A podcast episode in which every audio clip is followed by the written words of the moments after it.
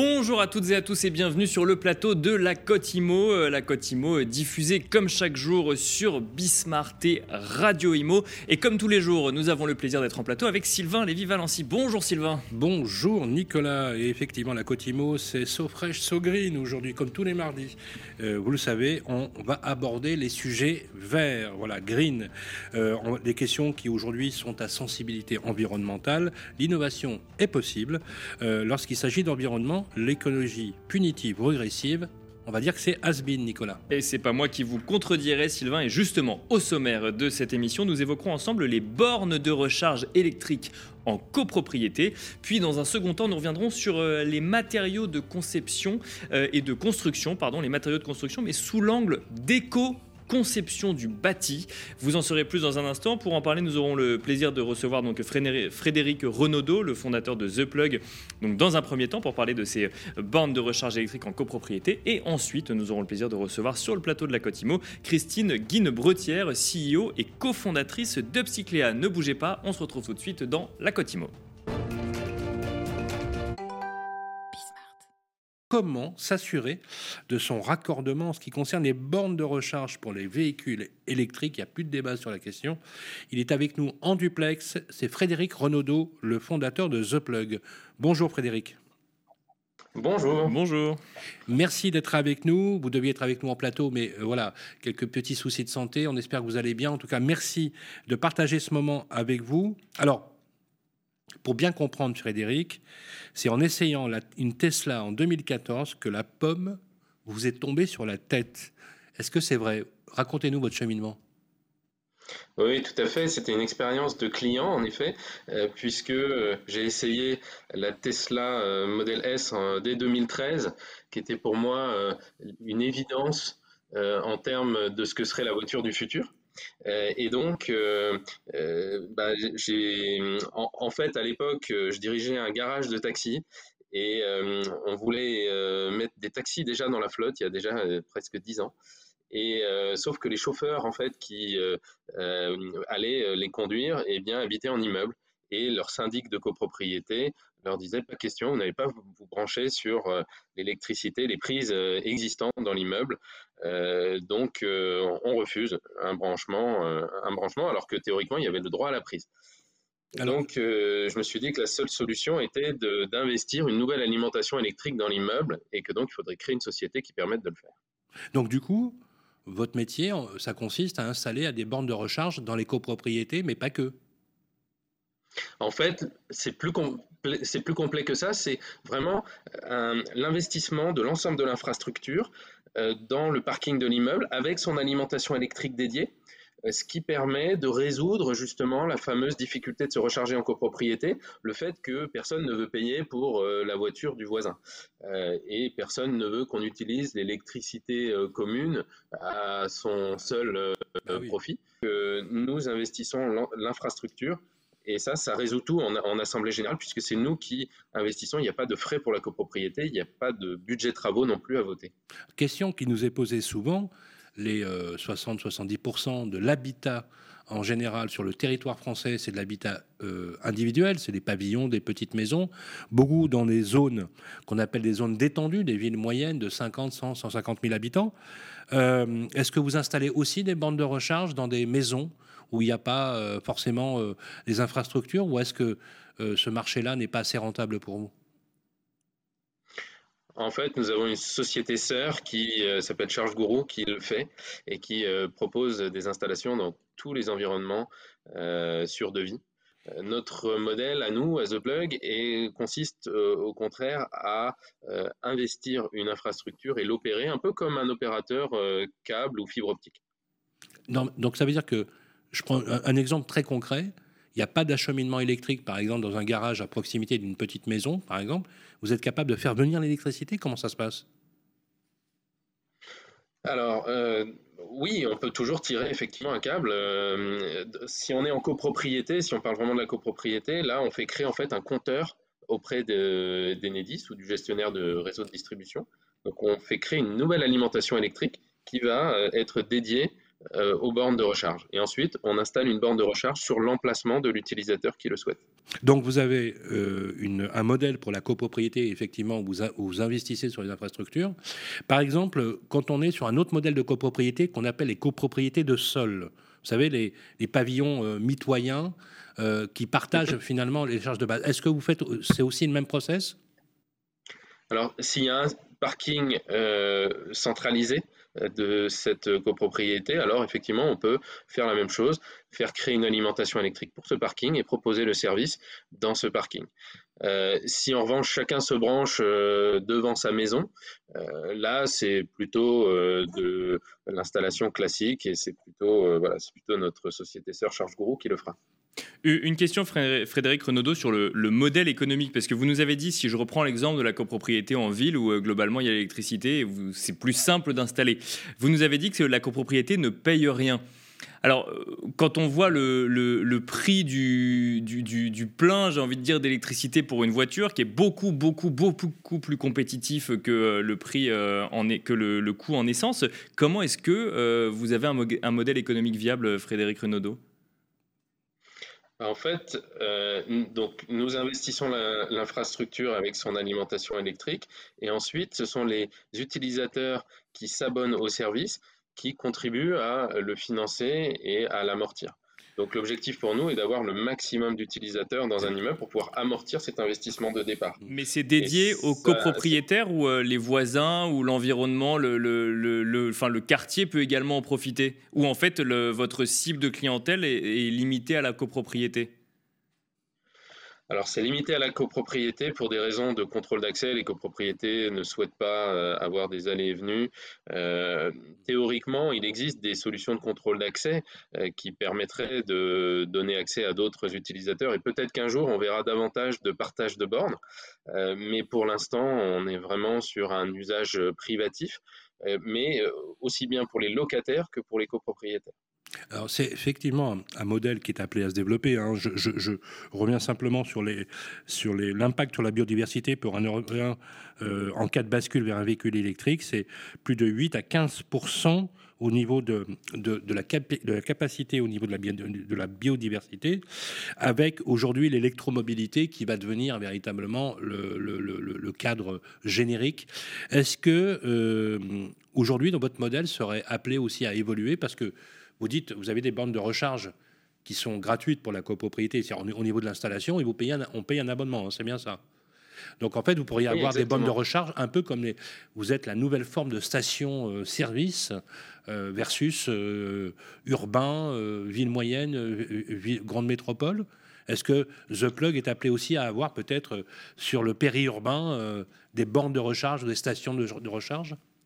Alors nous, on se focalise sur les immeubles privés, euh, donc euh, les immeubles résidentiels et les immeubles de bureaux multi-occupants, multi-entreprises, où on constate également la même difficulté d'obtenir de la part du bailleur, même s'il est unique, euh, une borne de recharge, l'autorisation d'avoir une borne de recharge.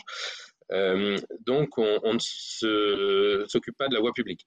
Euh, en revanche, euh, effectivement, euh, ce que nous proposons, c'est un service par abonnement en fait dans, dans les immeubles privatifs. Alors, question sur les batteries. Vous connaissez, hein, je pense que vous avez bien compris la, question que j'allais vous poser. le développement de la mobilité électrique augmente l'incidence d'autres impacts environnementaux, ça on le sait bien, notamment dans les territoires où, il y a des ressources minérales qui sont quand même aujourd'hui fossiles et limitées, comme par exemple le lithium, le cobalt, le nickel ou le manganèse. Euh, est-ce que le développement, à contrario des, véhicules électriques, conduit finalement, en voulant servir un objectif, à euh, avoir un impact négatif sur, sur, sur d'autres écosystèmes. Euh, qui est pour, par exemple, on, a vu certaines études dans lesquelles, effectivement, c'est assez inquiétant. il y a des effets d'appauvrissement de la faune et des milieux naturels.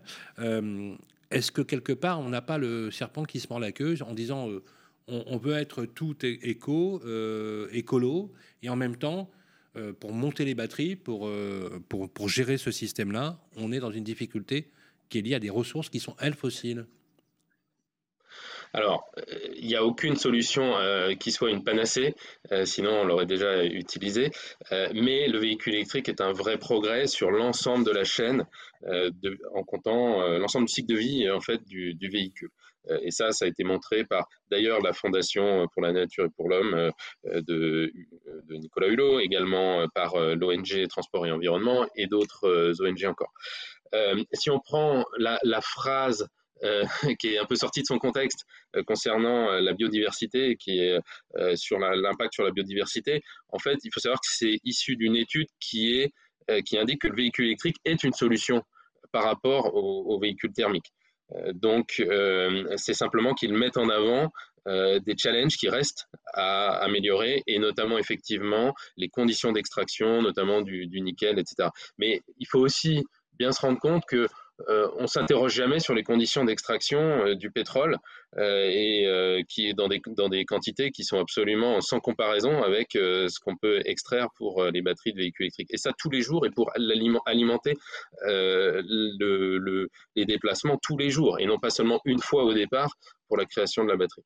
Non, mais vous avez, euh, raison, vous avez raison de, l'indiquer. Non, mais il n'y a pas d'opposition entre les deux. Mais on voit bien que le lithium, le cobalt ou le manganèse, même le nickel, sont des ressources qui sont aujourd'hui euh, fossiles. Il faudrait être très clair.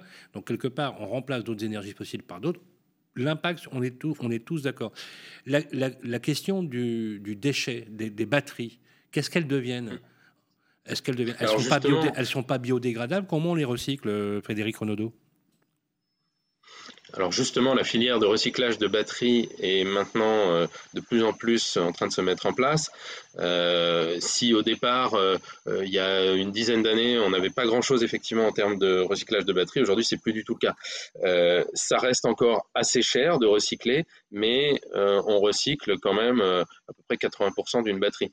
Euh, donc là aussi, quand on parle de ressources fossiles euh, sur le nickel, euh, le cobalt, etc., ce sont des matériaux qui sont complètement recyclables et réutilisables, au contraire du pétrole qu'on va extraire et qui sera brûlé une fois pour toutes. donc, donc le recyclage est vraiment un aspect plutôt positif en fait de la voiture, de la voiture électrique par rapport à l'extraction fossile pour les voitures thermiques. Une question, euh, Frédéric Renaudot, toujours sur le modèle économique hein, de The Plug. On, voit, euh, donc effectivement, on, a cité Tesla en début d'émission. On voit que hum, la transition vers la voiture, ou en tout cas les, euh, les, modes de déplacement électrique, se fait aussi beaucoup au niveau des entreprises. Là, on a parlé des copropriétés, on a parlé des maisons individuelles, on a parlé donc des, des choix individuels. Est-ce que vous comptez travailler, je ne sais pas moi, avec des flottes d'entreprises pour permettre de déployer des, des, enfin, des voitures électriques à grande échelle en passant par des flottes d'entreprises alors, en fait, on le fait déjà depuis plusieurs années. Hein. On travaille pour un certain nombre de grands comptes euh, pour lesquels nous assurons la recharge des véhicules électriques des collaborateurs à domicile, euh, qu'ils soient en copropriété ou en pavillon, au travers d'un abonnement. Au travers d'un abonnement, on met une borne de recharge euh, au domicile du collaborateur, encore une fois, immeuble ou pavillon. Et euh, c'est euh, un peu comme la carte carburant euh, que l'employeur pouvait fournir pour un véhicule de fonction, eh bien, pour moins cher que ça, il va fournir un, abonnement qui permet à l'utilisateur de se recharger chez lui. Et ça, ça se développe beaucoup. On a déjà plusieurs dizaines de comptes avec lesquels on travaille sur ce modèle. Mais alors, juste pour comprendre, ça coûte combien d'installer une borne euh, sur le réseau électrique existant d'une copropriété ou d'une maison? Parce que effectivement, si ça remplace une carte carburant, bon, je ne sais pas quels sont les montants, mais euh, moi, je m'attends à un coût d'installation qui soit assez élevé. Là, euh, finalement, de, ce que je comprends, c'est pas si élevé que ça. Bah, nous, on le lisse en fait. Donc, on propose des abonnements qui sont de l'ordre de 60 euros par mois, tout compris. et effectivement, ça revient nettement moins cher que du carburant. Euh, c'est pas euh, cher pour charger. Hein, on paye le carburant en plus après Enfin, l'électricité en plus quand même? Non, non, tout est inclus pour ce, pour ce ah, tarif. pas photo, Vous avez également la, les services de remontée de données, etc. Dernière question, on, tout, tout, va devenir électrique, on est d'accord? Bah oui, à terme, c'est sûr. Dernière question rapide, dernière réponse rapide. Merci beaucoup Frédéric Renaudot. Euh, je rappelle que vous êtes le fondateur de The Plug. Et quant à vous, restez avec nous. On se retrouve tout de suite dans la deuxième partie de la Cotimo. Les matériaux de construction sont-ils un enjeu d'éco-conception du bâtiment? C'est la question que nous allons nous poser aujourd'hui sur le plateau de la Côte Imo. Nous allons évoquer euh, ces sujets d'économie circulaire dans la conception et la construction des bâtiments. Et pour cela, nous avons le plaisir de recevoir sur le plateau de la Côte Imo avec Sylvain Lévy-Valency, Christine Guinbretière. Bonjour Christine Guinbretière. Bonjour et merci de nous recevoir aujourd'hui. Bienvenue sur le plateau de la Côte Imo. Vous êtes CEO et cofondatrice d'Upcycléa. Alors vous allez nous expliquer ce que c'est euh, Upcycléa. Euh, Upcycléa, ça existe depuis plusieurs il y a eu beaucoup de recherches et aujourd'hui, vous proposez des solutions d'éco-conception en matière de bâtiments. Qu'est-ce que vous proposez concrètement? Oui, nous avons d'abord eu euh, l'intention, effectivement, de partir d'un constat qui est très simple, c'est que décarboner le secteur du bâtiment va d'abord passer avant tout par l'éco-conception des bâtiments. D'accord. Et donc, dès 2007, euh, nous nous sommes intéressés chez Upcyclea, mais sous un autre nom, en tant qu'agence de conseil, sous le nom de EPEA, nous sommes intéressés à cette éco-conception liée au choix des matériaux. D'accord. Et on a eu l'idée en 2015 de réfléchir à comment être remplacé par des algorithmes afin de déployer notre vision qui consiste à dire fin du bâtiment jetable et partons dans des bâtiments recyclables le plus possible. Mais pour faire du bâtiment recyclable le plus possible, il faut choisir les bons produits et matériaux eux-mêmes recyclables. Donc deux sujets, le choix des matériaux et l'utilisation du numérique pour mener à bien cette stratégie. Pour accélérer, tout à fait. Alors bah, la question qu'on a envie de vous poser, c'est quels sont les matériaux qu'on utilise aujourd'hui pour créer des, euh, des bâtiments recyclables? Déjà, c'est possible de créer des immeubles ou des bâtiments recyclables? Alors il est déjà possible de construire des bâtiments qui soient recyclables à hauteur de 85%. D'accord.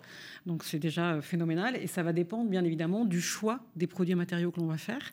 Et pour ça, on a développé une plateforme intelligente et collaborative qui permet à l'ensemble des acteurs qui interviennent sur un projet, de la conception durant la construction et ensuite pendant l'exploitation, donc trois modules, qui vont permettre au bâtiment d'être exploité en économie circulaire pour ne pas devenir un déchet. Et ce qu'on voit maintenant arriver sur le marché, c'est de plus en plus d'innovations par les fabricants de produits eux-mêmes qui ont compris que pour faire de l'économie circulaire et décarboner le secteur, ça reposait essentiellement sur leur propre éco-conception. Mais ça veut dire qu'on utilise quoi comme matériaux euh, pour construire un immeuble qu'on n'utilisait pas hier?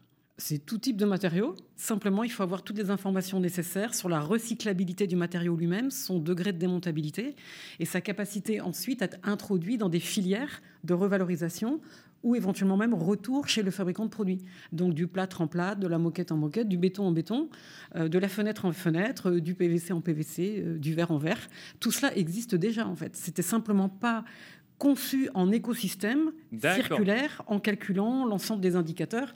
je vous entendais parler euh, précédemment de, de batterie et de capacité à la recyclabilité. Ce qui compte surtout et avant tout, c'est la capacité à innover pour que les produits soient de plus en plus recyclables. Donc vous amenez en fait vous l'information qui manquait aux, j'allais dire oui enfin aux acteurs de la filière pour ensuite rentrer dans ces démarches là, c'est ça? Exactement cela. Et s'il y a une volonté de la filière aujourd'hui de rentrer dans une démarche d'éco-conception ou d'économie circulaire en matière d'immobilier? Ah, C'est ça qui vient de changer. C'est ça qui est en train de changer depuis un an. Pourquoi? Bah, Parce que tout simplement on parle de décarboner le secteur du bâtiment et que pour décarboner ce que nous voyons maintenant sur le marché et là je parle des grands maîtres d'ouvrage et ce dont je parle maintenant avec un million de mètres carrés gérés dans notre plateforme aujourd'hui. Bien sûr. Ça veut dire quoi? Ça veut dire qu'on voit que les grands maîtres d'ouvrage réalisent l'importance de ne plus faire des bâtiments jetables, puisqu'on va mesurer le carbone. Si on mesure simplement le carbone uniquement par l'empreinte des produits mis en œuvre dans le bâtiment, mais qu'on ne regarde pas ce qui se passe avec ces produits en fin d'usage, ben en fait, finalement, on ne va pas améliorer l'empreinte carbone de son portefeuille. Euh, je vais prendre un exemple. Hein. dans le domaine du tertiaire, il faut quand même savoir que les produits et matériaux, à 75%, auront été changés entre une jusqu'à huit fois pendant la durée de vie du bâtiment.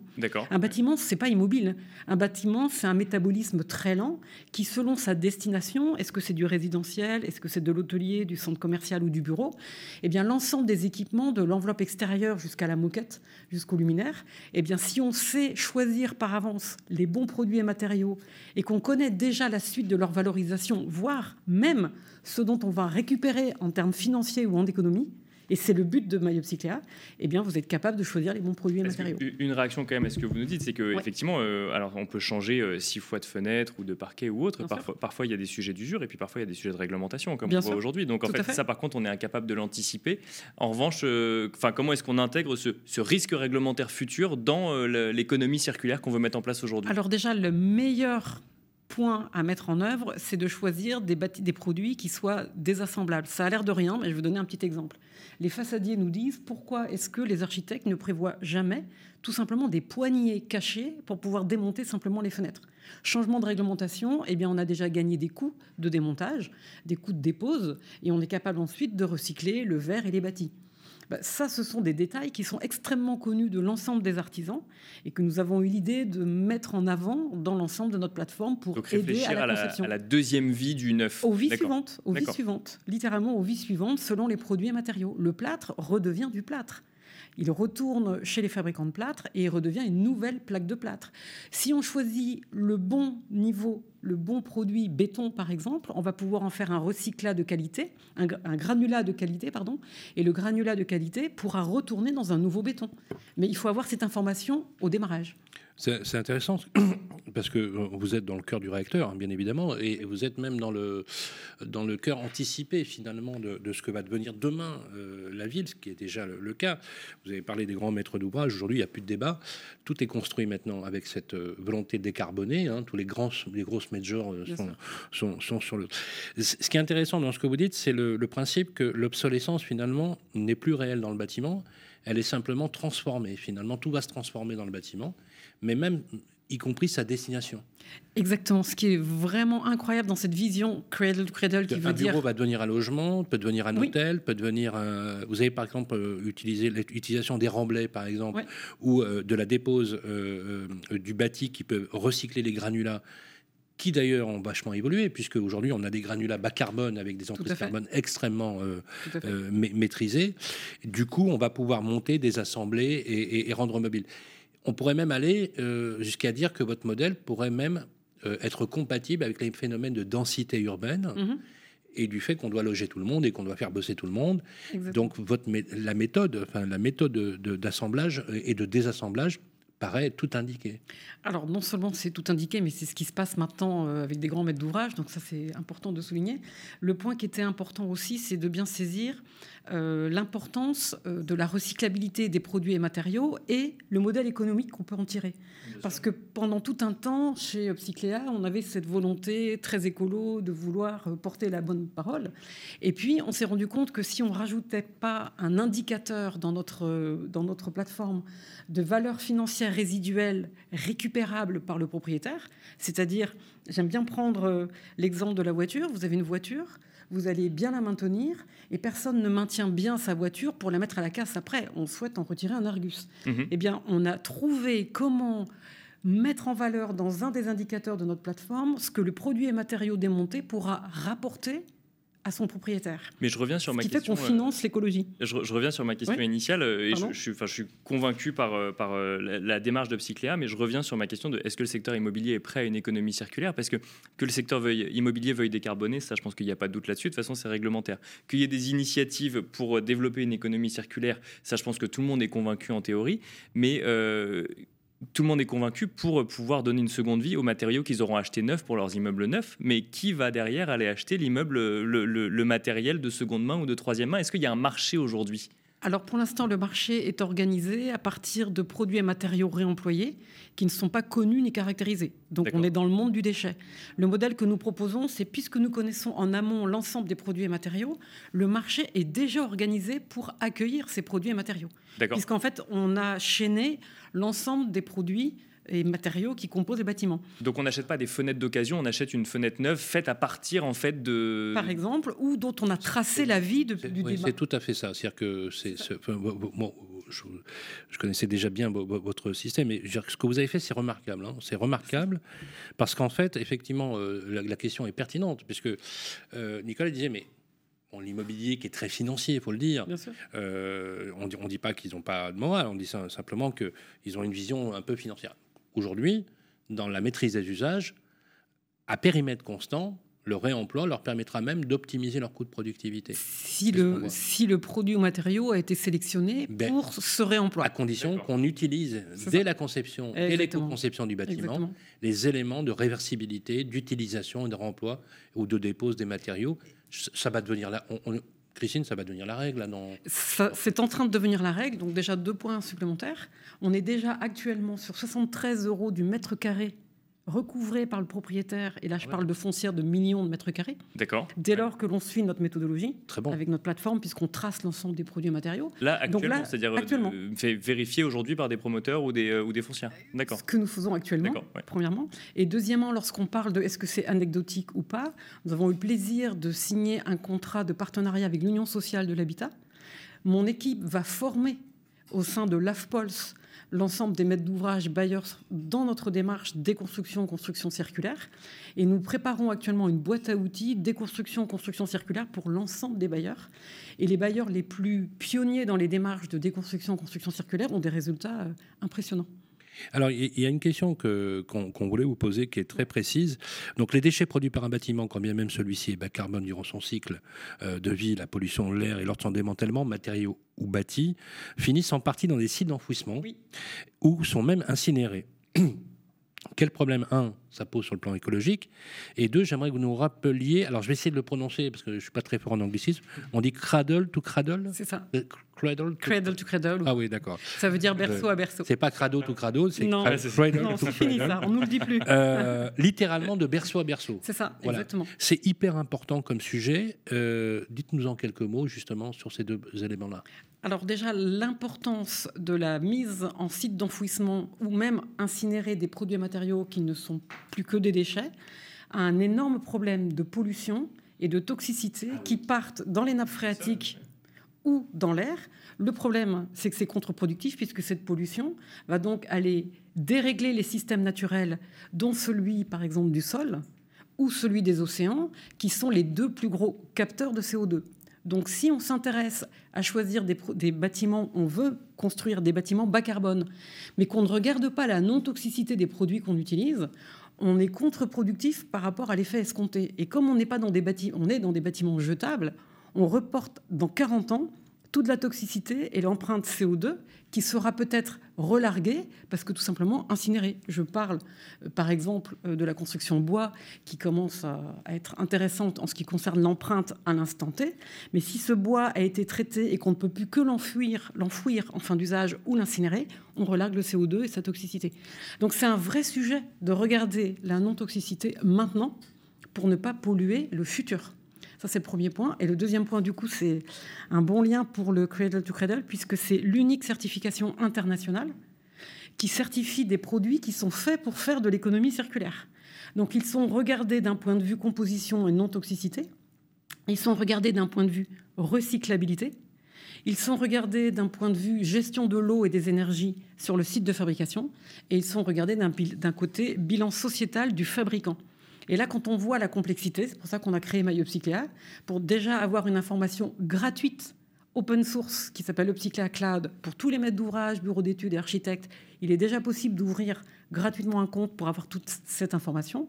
Et ensuite, la possibilité d'éco-concevoir son bâtiment avec MyUpcyclea. Et on finira Et de le euh, gérer. là-dessus. Merci beaucoup, Merci. Christine Guinbre- Guinbretière. Pardon. Je rappelle que vous êtes CEO et cofondatrice d'Upcyclea. C'est déjà la Merci fin de euh, bah, cette deuxième édition de la semaine de la Cotimo, Sylvain. Oui, sujet extrêmement intéressant. Merci euh, Christine Green-Bretière. Je nous approcherons de midi et demi, bientôt l'heure de déjeuner et l'heure de nous quitter. Nicolas, merci de nous avoir suivis dans la Cotimo, diffusée en simultané sur Bismarck et Radio Imo chaque jour à midi. Un grand merci à tous nos invités. On va se retrouver demain, même heure, même endroit.